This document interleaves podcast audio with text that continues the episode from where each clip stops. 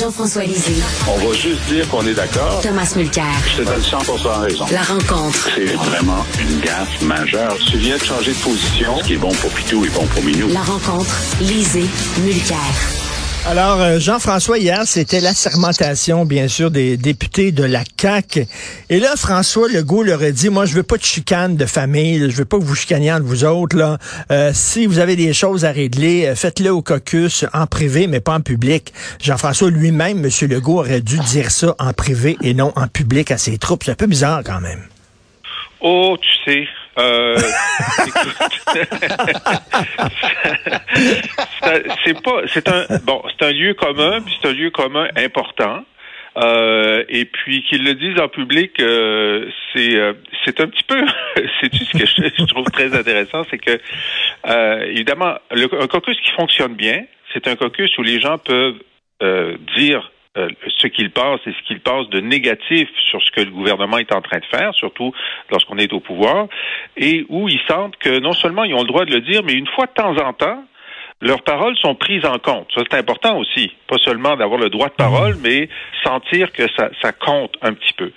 Mais euh, sinon, des journalistes vont se mettre à dire ce qui se passe au caucus, puis ça, c'est extrêmement désagréable pour le chef et pour tous les autres membres du caucus qui, eux, ont respecté la règle. Or, une des personnes les plus expertes à raconter ce qui se passait dans les caucus, c'est une certaine Martine Biron, Martine Biron, il faisait toutes les deux semaines, il y avait ah, à l'intérieur du caucus péquiste ou libéral, voici ce qu'ils disent, etc. Puis pour un chef, ben moi j'étais chef, c'est très agréable parce que évidemment il y a toujours deux ou trois personnes dans un caucus qui sont pas contents. Ben oui. Mais ça reflète pas l'ensemble. Mais le journaliste ne sait pas ça. C'est que tu lui dis regarde, là tu as parlé à deux mécontents, je comprends. Là ils sont anonymes, mais moi je les connais. Je vais mm. t'en montrer trois autres qui sont contents. Là, il dit ben oui, mais c'est sûr, ça c'est arrangé, tu comprends. C'est que tu peux pas t'en sortir. Mais maintenant que Martine est membre du caucus de la CAQ, j'espère qu'elle va renvoyer l'ascenseur à ses anciens amis journalistes et qu'elle va nous raconter ce qui se passe. Je suis sûr qu'elle va faire ça. Mais, j'ai trouvé ça un peu mystérieux aussi que le go décide devant tout le monde. Parce que je dois dire le côté positif. Ça, c'est le François Legault qui est tellement attachant. La manière qu'il a parlé hier après-midi, le style bon père de famille, ben mais tellement de sincérité. Il lisait pas sur un téléprompteur, tu sentais. Donc, dans un cadre comme celui-là, la vraie personne sort un petit peu d'humour, parce qu'elle a un bon sens de l'humour. Ça sortait super bien. Il n'y a, pas une autre manière de le dire. Par contre, ce truc-là, c'était comme un pet dans une cathédrale. Tu dis, ça, sort où, là? C'est dissonant. Pourquoi il a décidé que c'était dans ses priorités de parler de chicane de famille? Ben oui. Il y a quelque chose qui bouillonne. Et ça, c'est mon réflexe. Peut-être c'est moi qui suis tordu, mais c'est mon réflexe. Je me dis, oh, oh, il y a déjà eu quelqu'un qui est en train de dire, je suis pas content de pas être au Conseil des ministres, par exemple.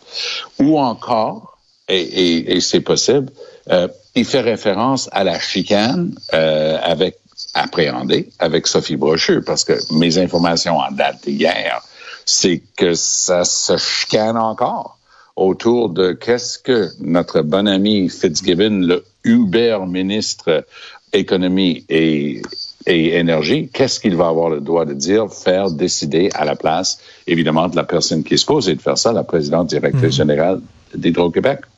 Et, et, et, et, Tom, euh, je reviens sur le serment. Ben, finalement, ils ont prêté serment au roi. Donc, toi, tu pensais que François Legault allait, allait un peu twister euh, cette affaire-là en prêtant serment au Québec ou à la population et tout ça. Ben, finalement, il n'est pas tombé dans le piège. Hein. Il, est, il a twisté les parties corporelles de tout le monde, y compris Bernard Drainville, parce que Drainville était là, il n'a pas, pas cherché. Peut-être qu'il avait les doigts croisés, mais toute blague à part, il, a joué le jeu. Alors ça, c'est un signal que le go dit, moi, je suis en contrôle ici. Il n'y aurait pas de fantaisie de manière de, faire ça. Moi, ce que j'ai trouvé fascinant aujourd'hui, c'est Gabriel Nadeau-Dubois, le deuxième chef de Québec solidaire. Dans le journal Le Devoir aujourd'hui, il essaie de dire, il, essaie de faire ce qu'on appellera aux échecs une prise en passant. Il essaie de dire, ah, c'est à moi ça, c'était mon idée un petit peu de ne pas prêter serment. Euh, non, ben tu as prêté serment la dernière fois et tu t'apprêtes à prêter serment encore cette fois-ci. arrête ton bullshit. Et, et, et, ça, ça, ça, ça c'est fascinant parce qu'il sait qu'il a été doublé par PSPP. Et Jean-François, comment ça se fait, cette histoire-là est devenue une histoire nationale? Là, on n'arrête pas d'en parler. Pendant longtemps, et toi-même te prêté serment, c'était une convention. Les gens comprenaient, c'était une convention. Écoute, je suis athée, puis euh, je suis allé à des mariages d'amis à l'église, puis je suis déjà allé à des funérailles de gens que je ne portais pas dans mon cœur parce que c'était le mari d'eux ou le fils d'eux, puis bon, c'est une convention d'y aller, tout ça.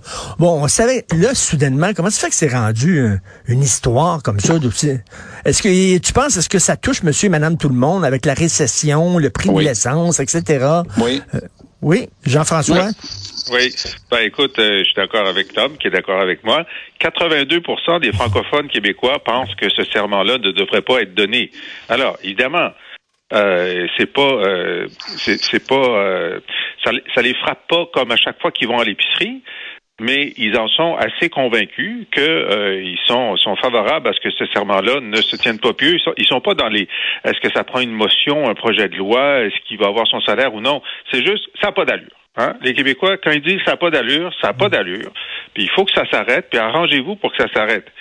Alors, euh, puis c'est pas la même chose que d'aller euh, d'aller à la messe euh, pour le mariage d'un copain. Là, il te demande pas de prêter serment, il te demande d'assister à quelque chose. Puis si tu veux tu veux pas faire la communion, personne va t'obliger de le mettre de mettre l'hostie dans ta bouche. Alors que là, ils obligent de mettre de te mettre en bouche ton, ta, ta vraie allégeance à Charles III. C'est un instant, ça c'est quand même différent. Alors, comme et, moi, moi, je suis persuadé que lorsque dans 5-10 ans, on va écrire l'article qui décrit la fin de la monarchie au Québec et voire au Canada, le premier paragraphe va parler de Paul Saint-Pierre Plamondon parce qu'il ne s'est pas peinturé dans un coin. Il s'est embarré dans une boîte en métal dans un coin. Il a dit, je ne bougerai pas là-dessus. Alors, on sentait Siegfried Peters et euh, Jean-Lin Barrette hier essayer de dire, ben, on pourrait peut-être, une fois que tu as accepté de faire ce que tout le monde doit faire, on pourrait peut-être parler d'une motion ou d'une loi de l'Assemblée nationale. Et PSPP de répondre, à Néné, je ne ferai pas ça. Je ne croiserai pas les droits. Je ne ferai pas ça derrière les portes closes. toutes les subterfuges. Parce que Gabriel Nadeau-Dubois est frustré. On le sent. Parce que lui, il dit, ben, moi, j'avais déjà eu une idée élégante la dernière fois. On n'a pas prêté serment à la reine devant tout le monde. Ben oui, mais tu l'as fait pareil. Alors, arrête de faire semblant. Mais là, euh, c'est quoi la suite, euh, Jean-François? Parce que là, ça a l'air qu'il ne pourra pas siéger s'il ne prête pas serment. Donc, qu'est-ce qui va arriver, là? Bon, ben là, c'est pas il, c'est les trois péquistes et les onze solidaires. Là, on est rendu exact, à, exact. à 11 plus 3, ça fait 14. Ça fait 14 personnes sur 125, plus que 10% d'assemblée.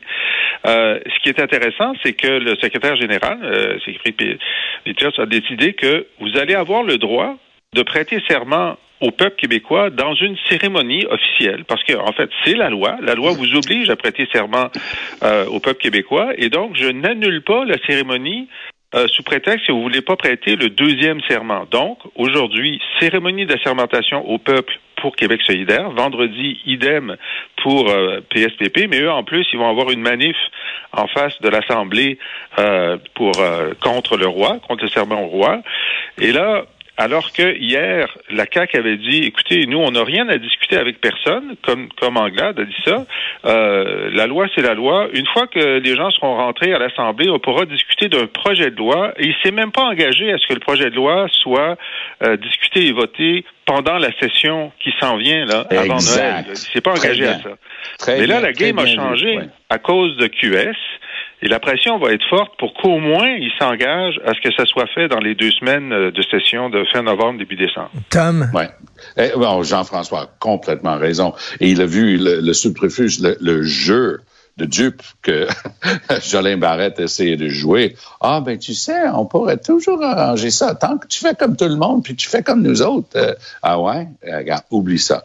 Euh, oui, les solidaires disent qu'ils vont pas prêter serment au roi, ils ont dû détester la première phase de l'article du devoir qui disait effectivement que QS est en train d'emboîter le pas, en train de suivre dans le sillon euh, du Parti québécois, parce que c'est vraiment, ça fait un peu mouche du coche, parce qu'avec leurs trois sièges, ils sont en train de s'accaparer du sujet de l'heure. Et c'est pas, en, anglais, il y a une, une, nouvelle de 24 heures, on appelle ça a one day wonder, une merveille d'une journée.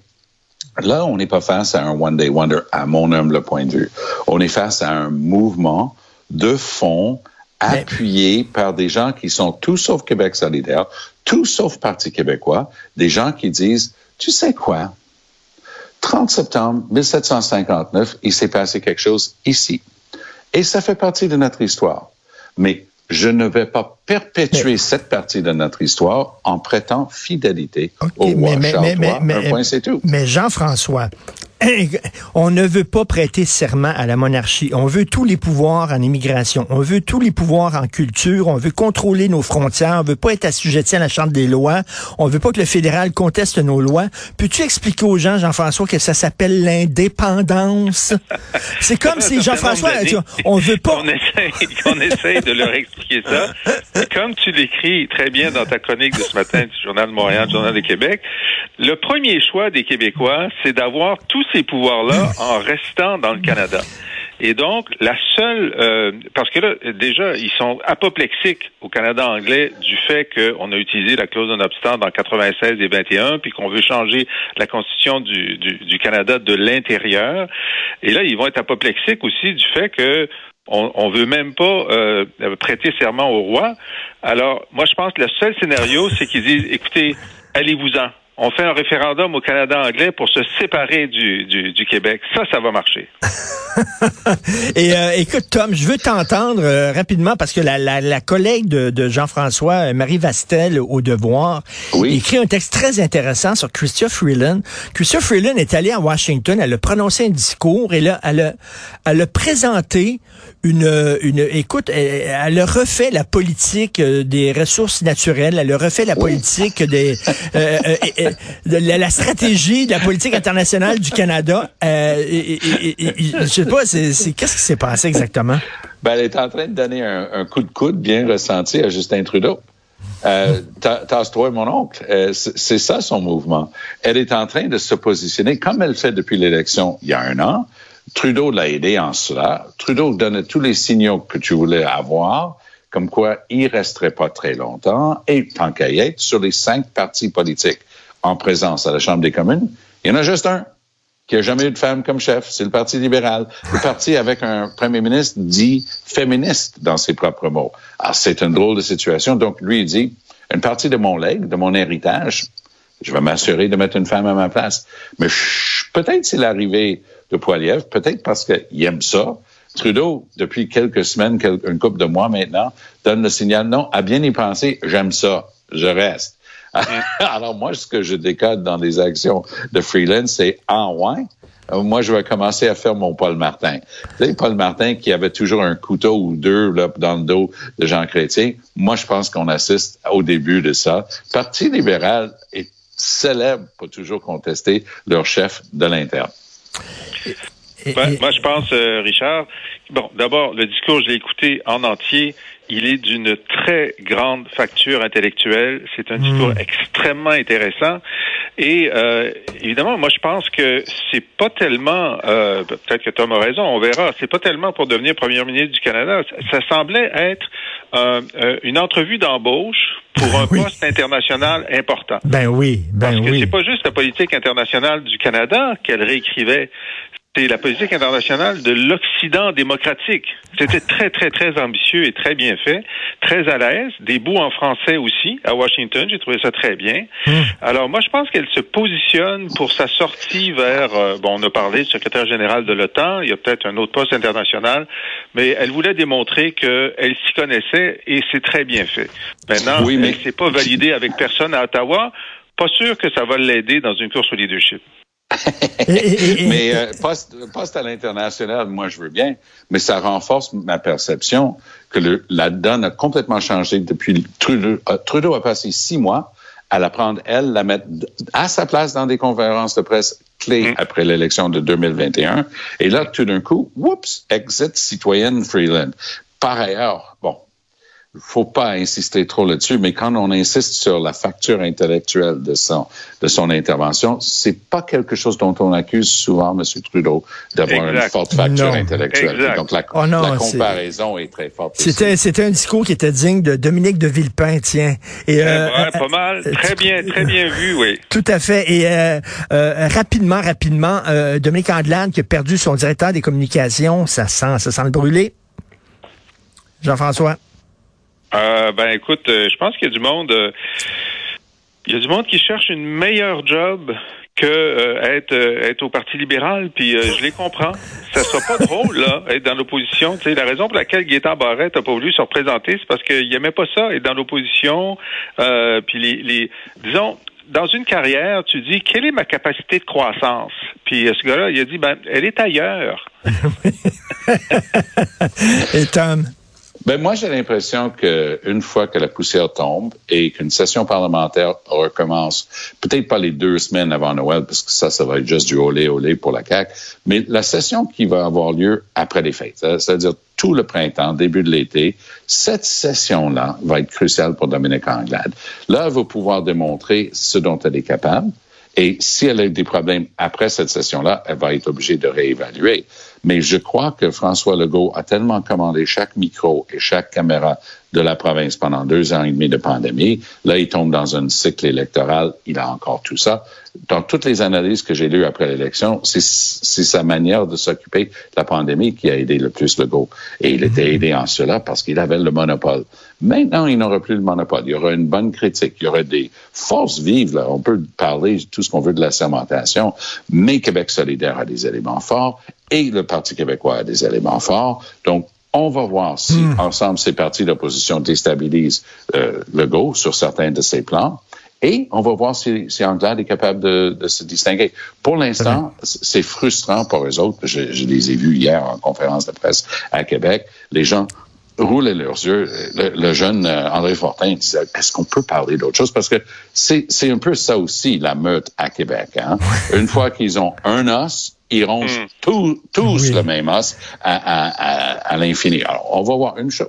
Une fois que la poussière tombe, la session commence après les fêtes, on va voir ce que ça Ça va être une session très intéressante. Merci à vous deux. Merci, Jean-François. Merci. Si vous voulez lire les commentaires de Jean-François Lisée sur l'actualité et, et, surtout vous abonner à son excellent balado où justement il commente l'actualité et il revient sur les grandes dates de l'histoire du Québec avec un éclairage qui est toujours euh, fascinant, allez sur la boîte à comme